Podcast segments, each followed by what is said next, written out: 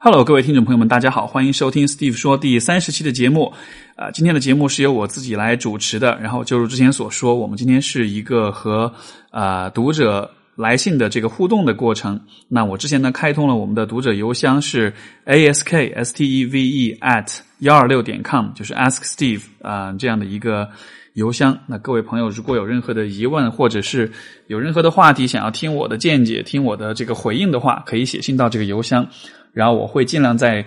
节目当中去回应，呃，尽量的去回应每一位朋友的来信吧。好，那进入我们今天的节目。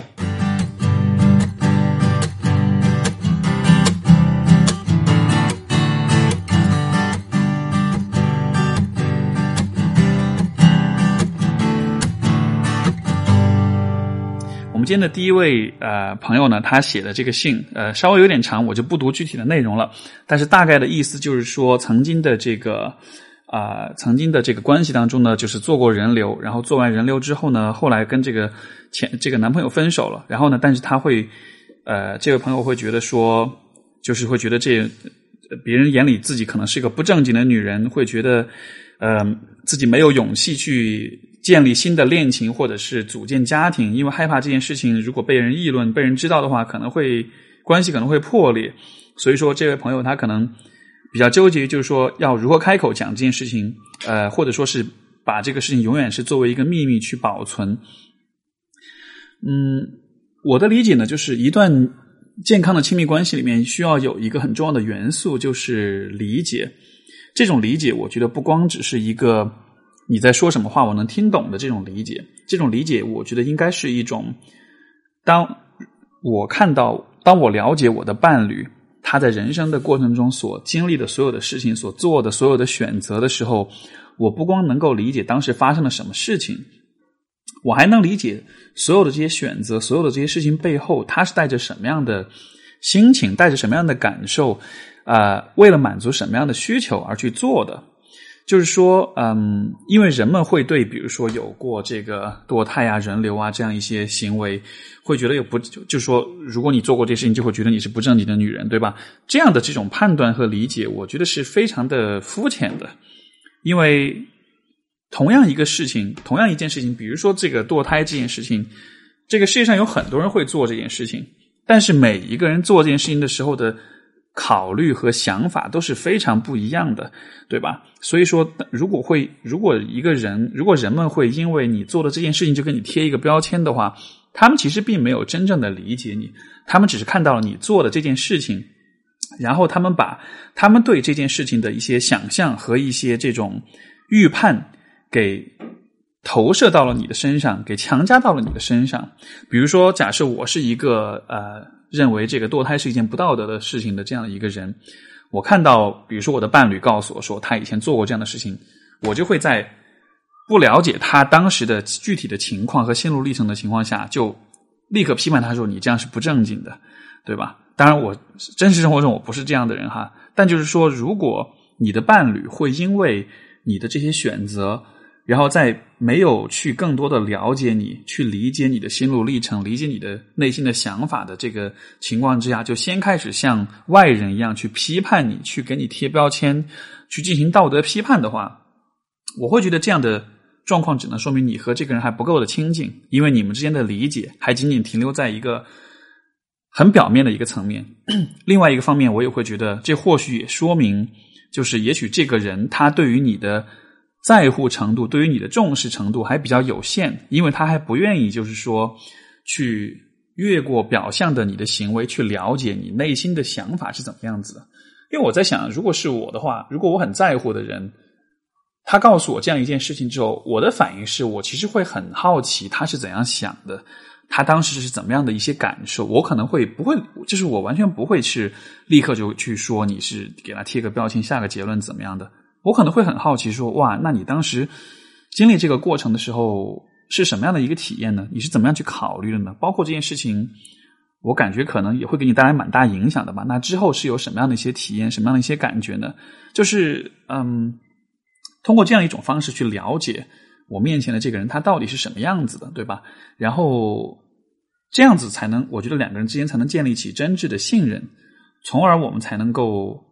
呃变得更加的亲近。就是所以说，其实我会觉得有过这样的经历，或者有过任何你认为很羞耻的经历，应该这么说吧。其实我觉得每一个人在人生中都会有那么一些相对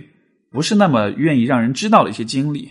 对吧？都会有一些自己觉得比较羞耻的，想要藏在心底的一些一些一些事情。但是我觉得这些事情，其实，在亲密关系，尤其是在谈恋爱的时候，会是一个很好的一个，相当于是一个关系试纸的样子。什么意思呢？就是说，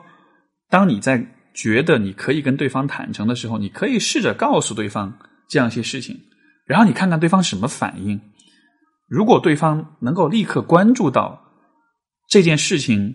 就说，比如说，如果我的。啊，伴侣告诉我他以前曾经做过这样的事情之后，因为我很在乎他，所以我立刻会想到，哇，那这个过程应该很辛苦吧？那你当时是不是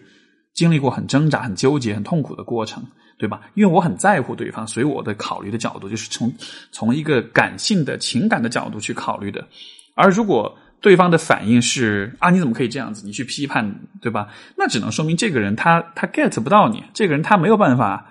理解你，或者说他没有。不愿意或者没有办法，就是说站在一个情感的层面，站在一个人的这种感性的内心的这样一个人的本质的层面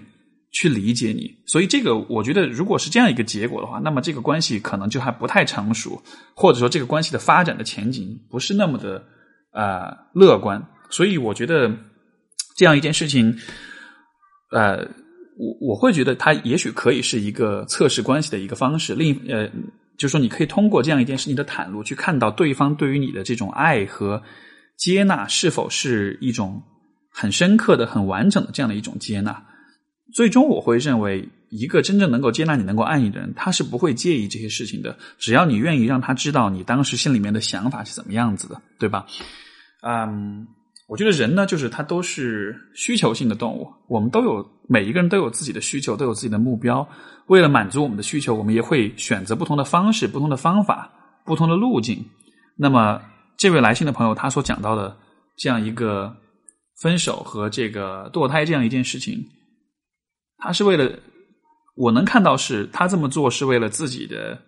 生活能够快乐，能够把握自己的命运。能够避免，就是说，让一个孩子出生在一个错误的呃婚姻、错误的家庭里面，对吧？就是这样的一些愿望，这样的一些渴望，我觉得是，我觉得是我很我是很能理解的。所以说，你也得看未你未来的伴侣，他是否也能从这样一种善意的角度来解读你所做的事情。所以，这是我看到这封信之后的一个反应吧。OK，啊，第二个问题是这样子的，就是。啊，这个信我读一下好了。呃，这位朋友目前在读这个临床心理学硕士最后一个学期。他说，呃，开始念心理学的动力是为了救自己，觉得要踏入这个行业才能得到更丰富的资源，因而考研转了专业。啊，他说，我们学校对硕士的培养侧重科研方面，我基本上没有受到过非常专业的心理治疗的训练，在心理咨询这件事情上，一直都是作为来访者。毕业季找工作的时候，有一些心理咨询师的岗位，比如高校的心理健康中心这类的，我总觉得信心不够，觉得没有很专、很很专、很多专业能力。我时常会想，自己到到底想不想成为一个心理咨询师？初衷好像也不是帮别人，自身的问题好像也没有完全解决。想问你的问题是如何定下来想当一名咨询师呢？在这个选择过程里的心路历程，能不能在电台里分享一下？OK，我很喜欢这个问题哈，呃。我想起两年前我去这个啊北京，当时这个北京有一个心理学行业的一个大会，然后那个大会的，就是开幕式，在一个大礼堂里面，大概坐了一千人的位置都坐满了哈。当时这个开幕的这个致辞，一位一位这个学界里面很德高望重的一位一位老专家，他说：“这个根据我们国家的统计，大约有百分之十四的。”人口是有各种类型的心理疾病的，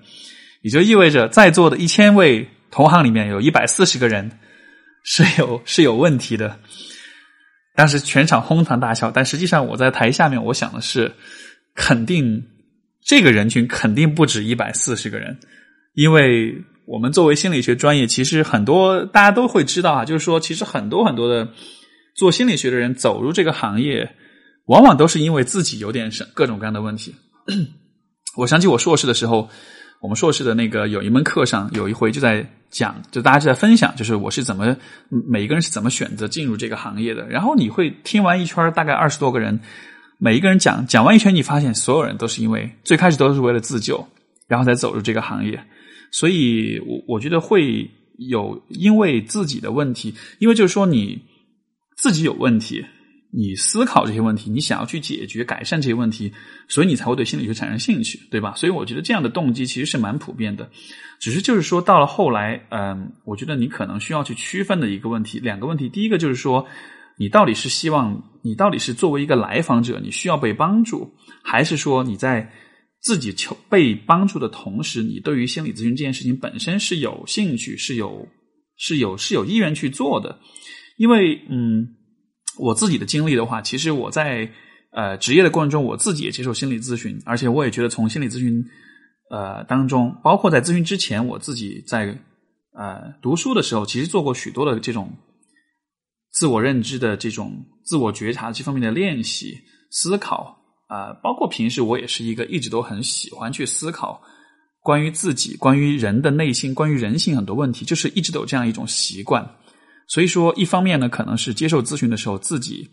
得到很多成长跟帮助；另一方面，其实因为我发现我自己本身是一个很喜欢去研究、去思考这方面问题的人，所以因为这样的一种考虑，呃，才选择了不是单纯做一个来访者，而是说是去进入咨询师的这样一个行业。然后，呃，因为现在就是说，这位朋友可能你的这个临床的经验相对会比较少一些。换句话说，就是因为你没有做过咨询，所以说你不了解自己在做咨询的时候是什么样的一种感觉。啊，我其实对于我确定要走咨询师这条路，也是在我硕士的时候，因为硕士的时候我们偏重的不是科研，而是实践，所以说当时我们每个学期大概会有一周里面大概会有三分之一的至少三分之一的时间是花在这个临床工作上面的。这个过程中其实是一个啊非常具有启发性的一个过程，因为你学关于心理学的理论和你实际上作为一个咨询师坐下来跟来访者去面谈是非常非常不同的这种感觉。我现在想起来，我第一次我就人生中第一次做咨询，我所面对的那个来访者，我第一个 session 当时做完了之后，来访者离开了之后，我是瘫我是瘫坐在这个。我的座位上呢，我的背后全部都是汗，因为是第一次做，完全没有概念，所以非常非常的紧张。这是我第一次的这个体验。但是这种这种体验到了后来，当然就是慢慢的减少，最终我可以很完全很放松、很专注的去做咨询。然后就经历了这样的一个适应的过程，然后慢慢的上道了，然后你才会开始能够有一种比较清晰的感觉，就是我到底喜不喜欢这件事情，我到底适不适合做这件事情。因为我觉得每一个人的性格。啊，思维方式，然后啊，天赋，然后表达能力，我觉得有很多的方面，它涉及到一个就是呃匹配度的问题。作为心理咨询师的话，所以我觉得要回答这样的一个问题，嗯，一方面我觉得把自己的问题通过你自己接受个人体验，也就是说你自己去做咨询能够处理好，然后另外一个方面，如果有条件的话，可以尝试去做一些临床方面的工作。然后去去去体验一下，看看你喜不喜欢这种感觉。像我是属于那种，我做咨询做一段时间，我就会觉得很有感觉，然后我就会特别喜欢。尤其是当有一些来访者，比如说某一个某一次咨询的过程中，我们两个聊出一些特别棒的观点，或者说，比如说一个来访者他结案了，他离开了，我现在都记得我在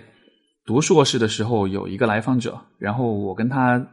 做了大概半年的咨询，是一个一个男生，其实当然他年龄可能比我小不了，就是比我小两三岁左右。一个男生是在加拿大的时候，是一个东欧的东欧的一个男生。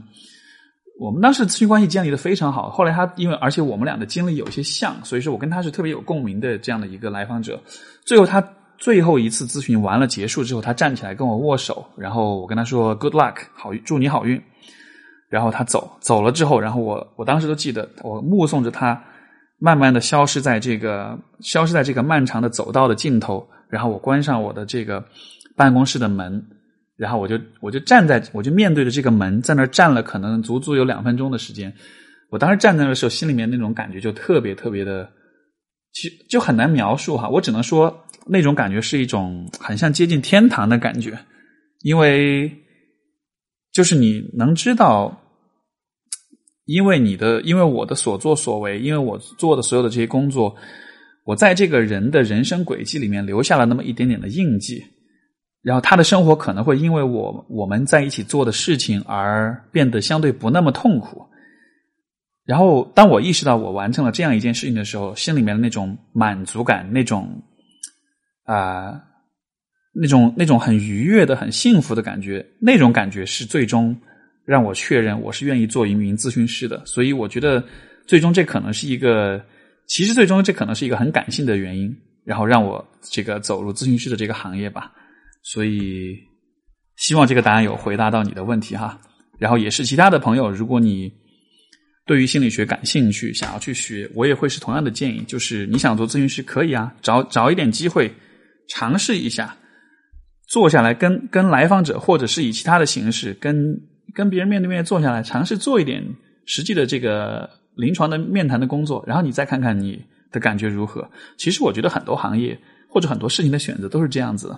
就是包括你看，像谈恋爱也是，你不能说嗯，我理想中的人是什么什么样子的，是哪一种类型的，对吧？你还是得实际上跟这个人得约会，得相处，然后你才能知道你跟他到底来不来电，到底喜不喜欢。所以我觉得，嗯，在做许多选择的时候，我会鼓励大家，就是更多的是以一种通过你的体验，通过你的实际的经历去帮你去确认方向，而不是通过推测，不是通过这种臆测。所以我记得有一句话叫做，嗯，呃，是那个就是 lean in，就是那个呃呃呃呃，这个向前一步这本书是 Facebook 的那个是是是是 CEO Facebook 的 CEO，我忘了他职位了，CEO 还是谁？就是呃呃，是一位女性的这个高管，然后她我记得是她说过这样一句话，她说是 learn not by thinking but by engaging，就是说通过不要通过思考去学习，而是通过 engaging，就是 engage 就是指去。尝试去参与、去实践，通过这样一种方式来学，所以我觉得这会是一个呃，能够给这位朋友的一个建议吧。OK，第三个问题问我说最喜欢吃成都的什么美食或者哪家餐厅印象最深刻？好吧，呃，作为一个成都人，呃，我我首先我想说哈，就是。各位其实对于，因为每当别人问知道说我是成都人的时候，都说哇，你们那边吃特别能吃辣，对不对？我那天在知乎的有一篇文章上看到说，辣椒这个东西其实是到了好像是清朝才引入四川的，也就意味着最传统的、最正统的川菜可能一开始是不带辣椒的哈。但我不知道这个史料是否真实，各位有兴趣可以帮我考证一下。但是，呃，我觉得川大家对川菜有一个特别大的误解，就是都觉得川菜是辣。呃，现在你看，走到大街上看到什么干锅牛蛙啦，看到这种各种火锅啦，大家都是想到川菜就想到这些。其实这反而是川菜衰落的一种表现，因为其实你们知道吗？川菜本来的特点是百菜百味，就是每一个菜，因为川菜的它的最厉害的地方是它的调味，就是每一个菜都是有非常独特的啊味道的。所以说，你可以做川菜，你可以三百六十五天每天做一道菜，你可以不重样。它的调味是它最长项的地方。但是现在川菜逐渐变成了一个只有靠辣才能捕捉大家注意力的一个这样一个菜系，所以我觉得蛮可惜的哈。那不过回到这个问题上面，嗯，最喜欢的美食是什么呢？肥肠粉，这个是我这辈子都最喜欢的一个一个一个食品。不是，并不高大上。肥肠粉其实是一种小吃，就是可能有些朋友们如果没有听说过，它就是大概是用这个红薯红薯做的这个粉煮，然后呢有猪的大肠也是把它煮煮完之后，然后加在一起，但有特定的一些调料这样子的。然后我不知道为什么，我就特别喜欢吃。然后我记得以前去加拿大留学的时候，每年暑假回来坐那个国际航班回来，回到成都就是晚上了，然后睡一觉，第二天起来。第二天中午午饭必定要去吃肥肠粉，而且我去的是那个叫做高记白家肥肠粉，就是高呃就是高矮的，就是呃高矮的高高记，然后白家，因为就是就是因为成都的南边有一个叫双流县的地方，双流县有这个白家肥肠粉是非常出名的，所以各位如果去成都的话，要是要是这个交通方便，你可以去找一下，在双流这边，市区内也有几家，但是我觉得最正宗的还是双流的哈，双流的这个高记白家肥肠粉，这是我个人特别。我现在在说到这个食物的时候，都不停的流口水，所以这个问题问的非常好。OK，下面一个问题，呃，石老师你好，我的咨询师很少透露他的个人信息。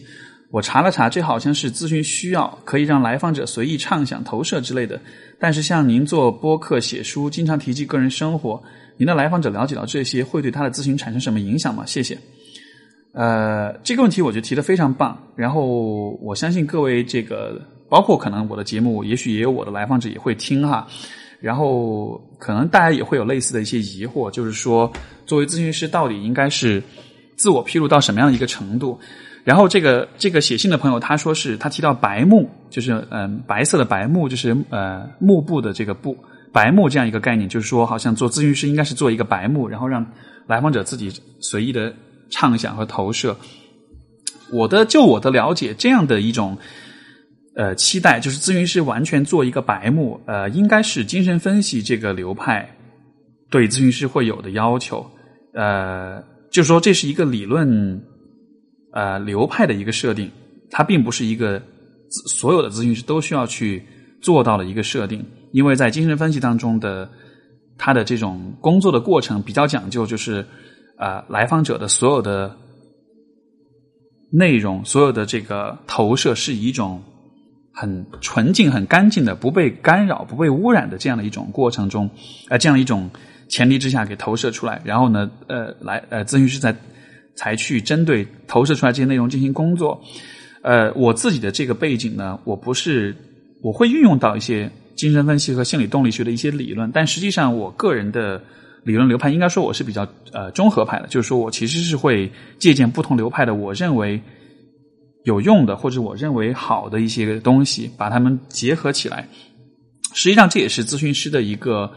我认为咨询师发展应该应该有的一个方向，就是说，最终其实没有好的咨询师，其实都应该是能够对能够融会贯通不同的流派之间的这样的一种境界吧。可能很多咨询师刚刚开始做的时候，他会先钻研某一个特定的流派，并且会对这个流派的要求有很严格的执行。但实际上，不同的来访者、不同的问题，包括不同的流派，其实都会对每一个来访者会产生不同的效果。所以，我觉得最好的方式就是说。呃，最好的方式应该是你能够掌握不同的流派的方法跟技巧，然后呢，这样你能够灵活的运用到不同的来访者上面。因为实际上没有哪一个流派一定是比其他流派更好的，这是一个所有不同的流派相当于是不同的工具箱，呃，不同的工具。那么我有一个很丰富的工具箱，我遇到不同的问题，我能够我才能够很灵活的去尝试着用不同的工具去处理。所以说，呃，我自己，所以因为这样的一个啊思考，所以说。就因为这样一种设定，所以说我在比如说呃，就是写文章或者是做播客啊，提提个人生活，我不会特别的去忌讳。我我反而会觉得，就是说能够谈及自己的一些东西的话，呃，至少我的预期或者我的目的是，我是有意这样去做的。因为一方面，我不希望我的来访者好像觉得我就是一个权威，好像我是一个。就是大家完全不了解我，只看到我在那儿抛理论的东西，对吧？这样的话，我会觉得很有距离感。其实我也是想让，就是其他的人知道，我也是一个，虽然我是咨询师，但同时我也是一个人，我也有过许多和每一个人都会有的这些经历。所以说，嗯，我的理解，这是一种人们能够通过了解我的经历，去啊，更加的信任我，更加的对我有信心，从而能够愿意向我求助，就是。这样的这种个人的这种披露，我觉得或许是在能够鼓励朋友们，更多的朋友们，就是说去求助。因为我从来都不避讳去谈到我自己做咨询，就是我自己有过咨询师，我自己也有原生家庭的问题，我也在很努力的花了很多的时间去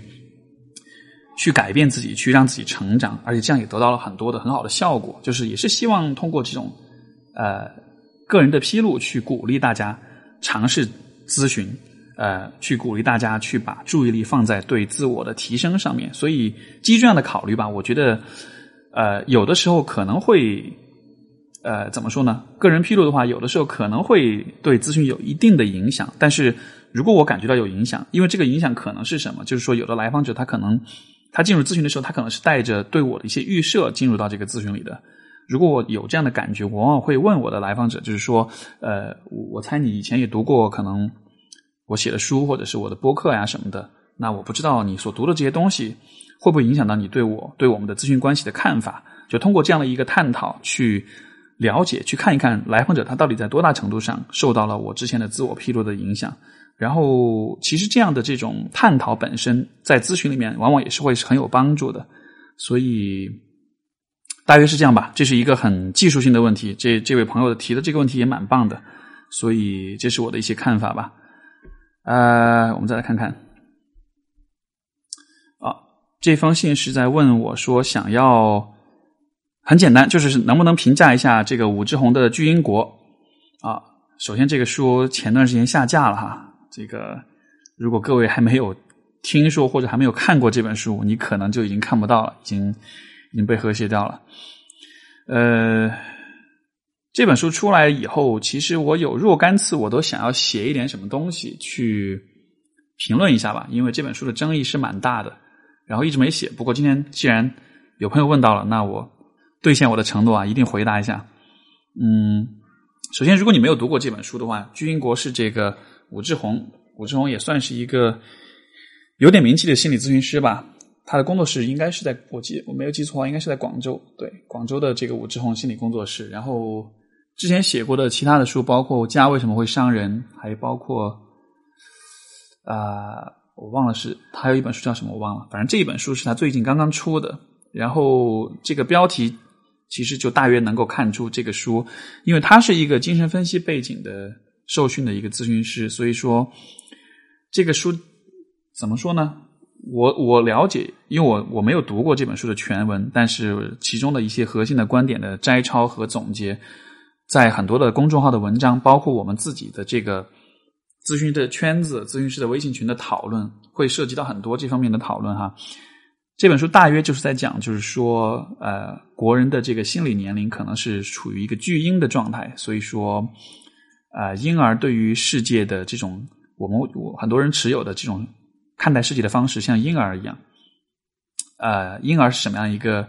看待世界的方式呢？就是如果世界和我想的不一样，我就会愤怒，我就会攻击，我就会感到非常的不满，然后把我的不满投射和强加到别人的身上去。嗯，一方面呢，我觉得是因为是同行写的书呢，我觉得不管怎么样都是有它的科普的价值所在的。但是另一方面，的确这本书的。至少从专业的角度来说，并不是那么的严谨吧？因为首先，就当他说中国人这个普遍都是巨婴的时候，这样的一个说法本身，我觉得就很有问题吧？这个国外就没有巨婴嘛？然后，而且巨婴是什么呢？怎么样定义婴儿这个过程呢？呃，其实细节的东西，我就呃，关于书的讨论，我就我觉得就因为我自己没有读过完整的书，所以我觉得我没有太多的资格去评议内容哈。但是，其实当我看到这本书，尤其是当这本书很火，引发了很多争论，包括也这个周围有很多朋友都在读哈，嗯，我其实想到这样的一个问题，就是说，因为我想到我的我的这个做咨询的过程，呃，我有许多来访者，他们在刚刚开始跟我咨询的前面的几次对话当中，他们可能会在我的引导和这个帮助之下，会开始去。回顾自己的人生，回顾自己的原生家庭成长经历，然后他们会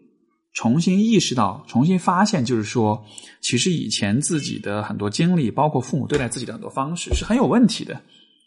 包括我自己，其实当我在回顾我跟我父母的关系的时候，当我从一个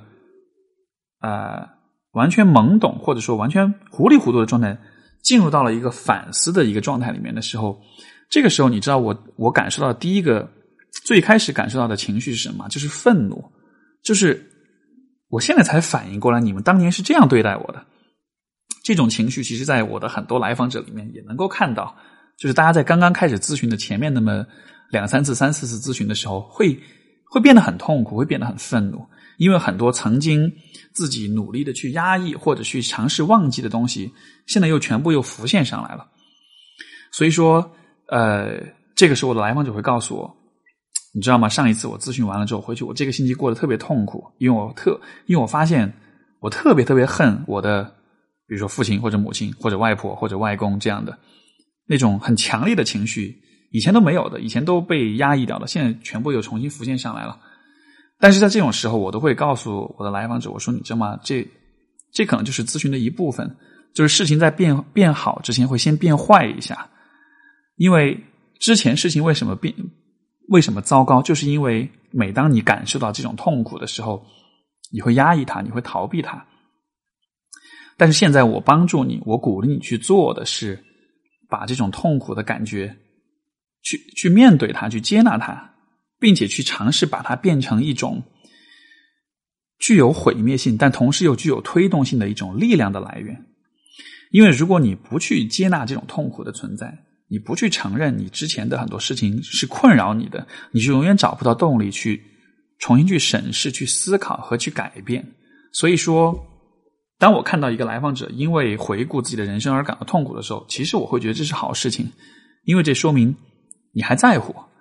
你还在乎你自己，对吧？你只有在乎一件事情，你才会为这件事情感到痛苦。所以你只有，所以当一个人为自己的过去感到痛苦的时候，那说明他还在乎自己。但这就是非常重要的。所以跟《巨英国》这本书的联系就在于，呃，许多朋友读这本书会觉得很有共鸣，会觉得哇，这个书里面讲的就真的就是我父母就是这个样子。嗯。这本书它之所以能够火，我觉得从刚才我所讲的这个角度来说，也许它就是共鸣了那些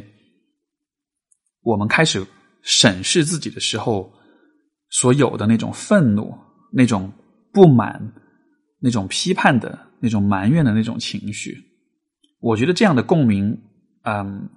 因为武志红写的武志红的行文一直以来都还是我说戾气蛮重的，他就是说他。讲的东西都是讲的比较批判的、比较攻击性的、比较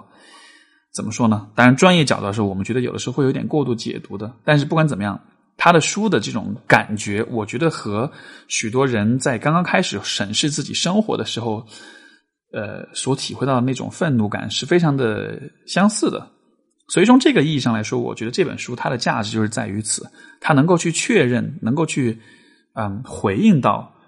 许多刚刚开始做自我探索的人的那种初期阶段的那种愤怒感，嗯，这也是为什么我对这本书并不会有特别多的批判或者不认可。虽然说在，就是如果我们在专业上的学术上，当然我不我不是专业专门学精分，所以说我没办法从精分的角度去驳斥他这个书里面所有的这些漏洞啊，所有的这些逻辑上的问题。但是我觉得这本书的价值就在于它是能够去回应到很多人的这种共鸣，也就是说这能够回应到能够共鸣到很多人的这种。啊，愤怒的情绪。与此同时，我其实并不担心这本书会给大家带来多么大的负面的影响，因为其实就像前面说的，来访者永远不会永远都用愤怒的眼光去看待自己的过去。像我自己也是，我对父母的愤怒，愤怒了大概一年左右的时间吧。然后到了后来，慢慢的就因为你人不会一直处在停留在愤怒的状态里面，你会因为自己的成长，因为思考的不断的深入。你对问题会有越来越深入、越来越整合的观点。我的很多来访者也是这样。最开始的那种愤怒，会你会从中得到动力，因为这种动力，因为这种愤怒的驱动，因为这种痛苦的这种影响，你会更多的去思考、去观察、去总结，然后慢慢的就会把很多的问题用一种更整合的一种方式来看待。那么最终呢，才能达到一种很。温和的、很平和的这样一种状态，最终你的心里面才能从恨慢慢的转化成平和，最终转化转化成爱。这个其实是临床上我觉得，就是我们在做咨询的过程中最终极的目标，是让人的内心变得温和、变得整合、变得有爱。所以说，《巨英国》这本书它对应的是改变的初期的这种波动、这种动荡。但是随着读者们，因为如果读者们读了这这样的书。开始对自己有了反思的话，我相信这种痛苦的情绪是会驱动你去进一步的去学习、去思考的，对吧？而我会觉得读者也都是有脑子的，他就是大家都是会去做这些区分的。如果你只是在刚刚处在这个猛醒和开始质疑的阶段的话，你需要有这样的一种比较突破性的、像开山斧一般的这种很破坏性的这样的一些视角或者力量去去质疑、去打破啊原有的一些认识。这我觉得是，嗯，是需要的。但是到了后面的话，当你开始尝试让自己的人格、让自己的情感变得更加整合、更加温和、更加有力量的时候，你可能会需要不同的一些东西。你可能会需要我的书，呃，呃，这个地方就打个广告好了，呃，因为之前我写过这个《假性亲密关系》这本书是电子书，但是呃，很多读者一直问我说什么时候能够出纸质书啊？大约应该是今年的四月份左左右吧，因为我现在的我的书稿已经交给这个，因为这本书将会是这个中信出版社帮我出，书稿已经全部交给他们了，现在已经在策划策划的这个阶段了，所以大约是四月份就会出来。我个人的感觉，我写的东西呢，会相比于武志红的东西，会更更更靠向那个整合的那个啊，那个那个那个阶段吧。就是因为我自己，我会以更以一种比较整合的、比较综合的角度来看待，比如说关于攻击性、关于对父母的这种不满、关于自己的个人成长这方面的一些问题。所以说，如果你看过《巨婴国》，愤怒过了，质疑过了，醒过来了，这个时候你需要更多的一些。啊，文字一些观点去指导你继续往前走的话，就请期待我的书吧。这个书名还是会叫《假性亲密关系》。然后呢，具体的状这个具体的这个呃书的话，到时候等出来之后，我一定会跟大家分享的。嗯，所以这是巨婴国。然后就额外提一点，就是或许巨婴国这个书被禁哈，也许也也许也是因为这个书里面包括包括了一些毁灭性的力量，一些。打破旧有的这种能量在旧有的秩序和旧有的观念的这样一种能量在里面吧，所以可能也许哈，我不知道，也许触动了这个这个这个，你懂的，触动了某些东西，所以被禁到了。那不管怎么样，我觉得这是一个很有趣的一个事件，不管这本书本身还是被禁的这件事情。各位有兴趣的话，有机会的话可以找来读一读。但是我在在读的时候呢，我也建议你啊，用一种比较开放的心态吧。因为所有的这些书，它其实给你提供的都是一个特定的看待问题的视角。呃，我武志红的文字也好，我的文字也好，还是其他任何人的文字也好，我觉得各位作为读者啊，你们需要做的呢，就是去在不同的问题，在同一个问题上找到不同的视角。最终呢，你选择以自己喜欢的方式整合。所有的视角得到一个你自己的一个判断，通过这样的方式来培养自己的独立思考，最终呢，你才能够在一个百家争鸣的一个呃科普鸡汤文满天飞的一个这样一个大环境里面，得到自己的一些比较确定的一些价价值观念。所以这会是啊给大家的一个建议。今天最后一封信是来自，好，这封信稍微有一点点长。我纠结一下，我要不要读给大家听啊？还是读一下吧，因为这个信我前面看过。然后这个是呃是这样的，这个朋友呢，他是最近从大学呃医学系毕业，但是因为目前大陆目前医学就业的要求要求有很高的学历，所以正准备考研，但是现在感到很迷茫。考研的决定是自己选择的，没有父母的干预。然后现在是在留学和考研中抉择，但是学习的时候呢，会经常没有动力。然后，这个朋友说他自己觉得没有动力，可能是有三三个原因。第一个原因是啊，害怕失败，因为他以前呢是一个公认的学霸，虽然不够聪明，但做什么事情都很努力。所以说，现在脑海里就是一边催促自己学习，一边又在浪费时间，常常一天下来反思自己的进度，根本没有用心学习。呃，然后他说，我在思考是不是因为大三那年自己挂了三门课，差一点留级，让自己痛恨自己的学霸式的努力。反而证明了自己的愚笨。我也不知道自己是不是应该沉浸在过去的失败里。毕竟，只要有信心，我能像大四那年，即使最难通过的内外科也能够通过。第二是，现在和大四的区别是，我总觉得我是在一个人在家里学习，没有学校的环境，没有同辈的压力。父亲也不关心我今年能不能考上，因为从小到大，爸爸一直很在意我的成绩，给我很大的压力。直到大三那年，知道了自己给我太大压力。以后才学会放手，迎来我大四成绩的完美逆转。可是爸爸却变得对我不敢有太多期待。可是我心里又觉得，爸爸特意从台湾跑来上海陪我读书，已经是非常难得的事情，有非常关注我了。我又觉得，我为了避免去年的环境问题，没有考上理想的学校，特意报考了考研的班级。但是前两个半月的自己发现还是没有很努力，所以排除掉环境的问题，又开始觉得是自己决心的问题。觉得自己下的决心不够大，导致动力不足。第三就是我时常觉得自己是不是想太多原因和结果。曾经试过什么都不想就去学习，可是一天过一天的学，会有某一天特别好，剩余的一周的四五天都不好啊。然后后面大概是说自己脑子很乱，不知道想要表达什么，写的比较乱，这样这样这样。OK，我大概明白你的意思。呃，其实我会觉得这或许是这样的一个问题。首先就是，呃，我想起我以前有几位来访者，也是这种。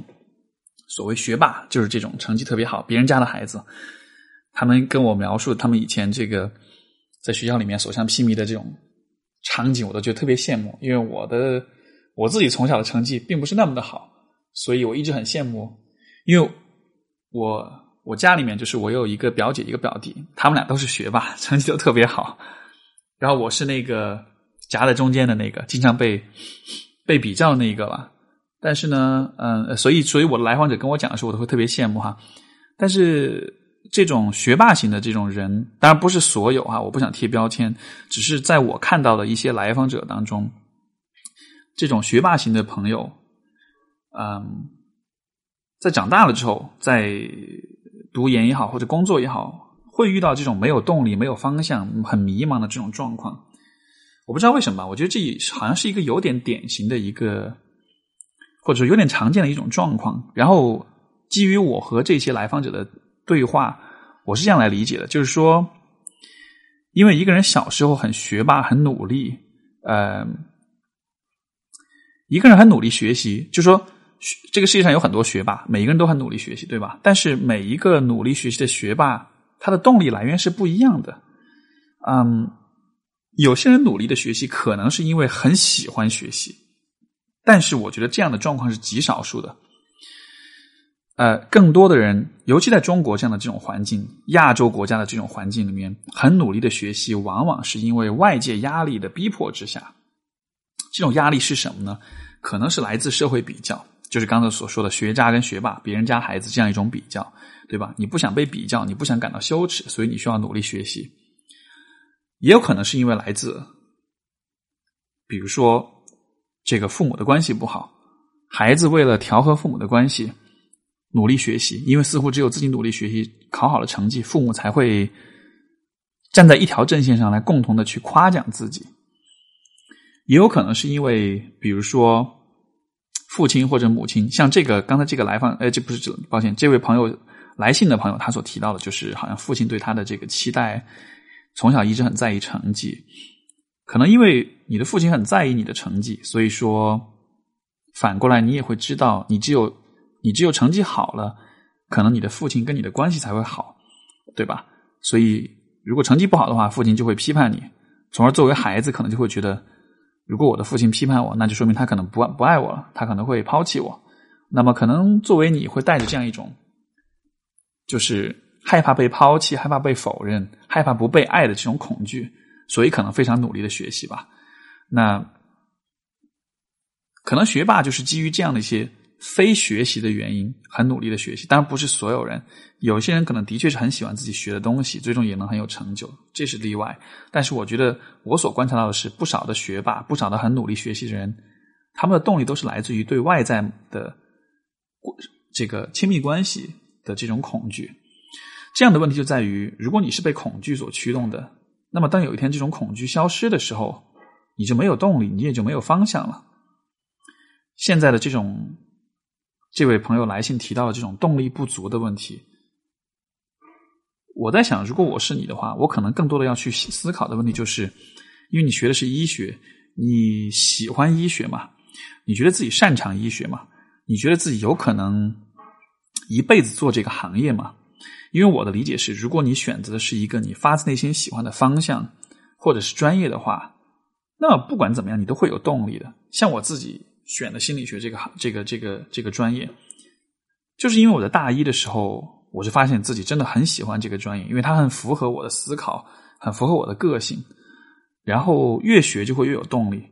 虽然是在国外留学，虽然是全英文，虽然是。偏文科的学科要大量的读和写论文，作为一个英语是第二语言的学留学生来说，其实真的非常非常的艰难。但是这么多年坚持下来，我觉得就是这个动力是，因因为我本来不是一个特别努力学习的人，但是我能坚持学完这么本科加硕士这么长，现在回头来看，我自己都觉得蛮不可思议的。但是正是因为你很喜欢这个东西，你发自内心的觉得它适合你，你擅长，而且你也很就你很感兴趣，你对这件事情，你对这个这个专业非常有激情，非常有热情，所以你才有足够的动力。所以我会觉得，如果当你感到没有动力，当你感到迷茫的时候，你或许需要去回头反思的问题就是：你走到今天这一步，是被什么所驱动的？是被我们说的大一点，就是你是被爱驱动的，还是被恐惧所驱动的？如果你是被恐惧所驱动，如果你觉得我如果考不到多少分，我如果进不了什么专业，拿不了什么学位，就会怎么样怎么样怎么样的话，那么我的担心就是：一旦当你实现了这些目标之后，What's next？下一步要做什么？你会知道吗？你很有可能不知道。有新的挑战出来的时候，你会有动力吗？有可能你会没有没有动力。嗯，如果你所做的事情是被爱去驱动的，这种爱可以是对自己的爱，可以是对自己专业的爱，可以是对你想要去针对或者面对的那个问题或者那个人群的那种爱，不管是什么，我觉得有这样一种情感存在的话，你永远都不会迷失方向。你永远都不会失去动力，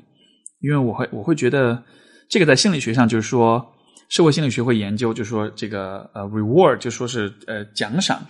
奖赏是分为 intrinsic reward 和 extrinsic reward，就是说是内在奖励跟外在奖励。嗯，然后这个关于这两种奖励的这个研究就会发现，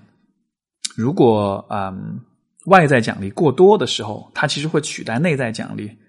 成为一个人主要的动力来源，但是外在的奖励，就比如说哈，这个如果我把一个，啊，就是我们就以学校的教育为例好了，呃，如果一个学生很喜欢，比如说数学这门专业，对吧？然后呢，他是单纯因为他的喜欢就很努力去学习，但这个时候，他的父母为了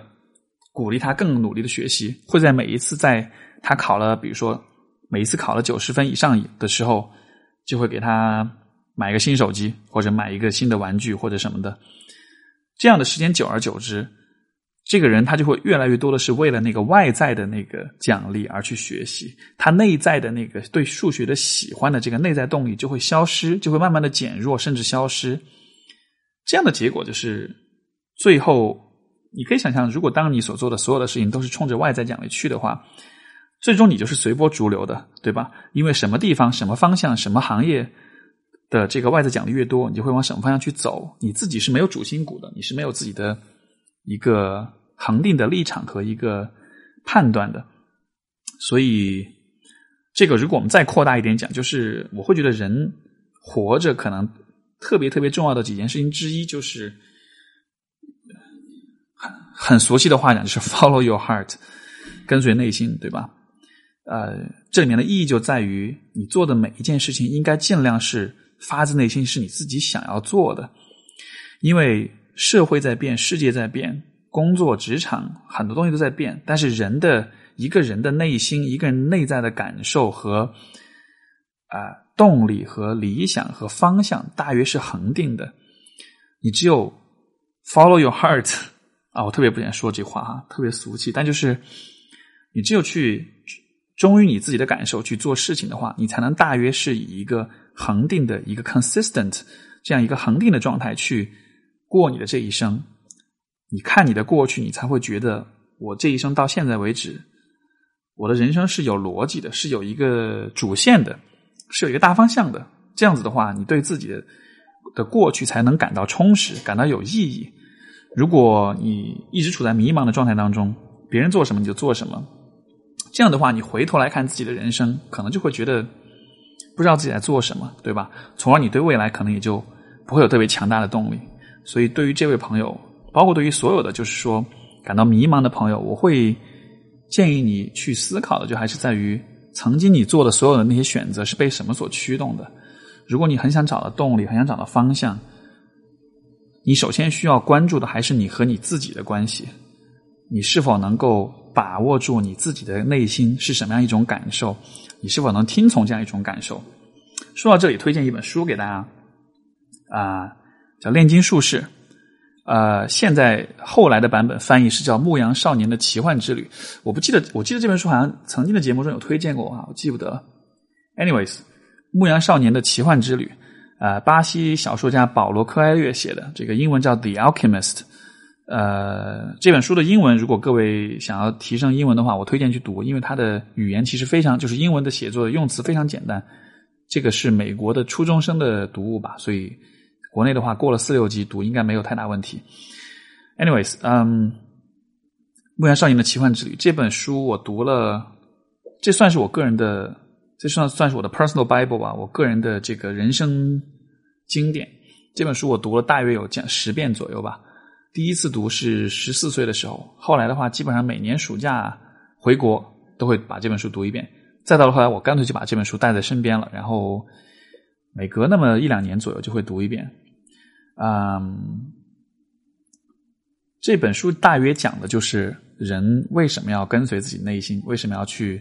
忠于自己的感受和心灵去做选择。然后，他也用这个故事，也是用一个很美的、很有诗意的一个。一种方式去告诉你这样做的好处是什么样子的啊！我个人是从这本书当中受到蛮大的启发，也是确立了我确立了我自己对于我的一个，就是确立我自己的一个个人的信仰，就是说我需要以非常坦诚的方式面对自己，面对这个世界，然后尽量的不要有任何的虚伪和欺骗，不管是对于自己还是对于别人。所以，如果你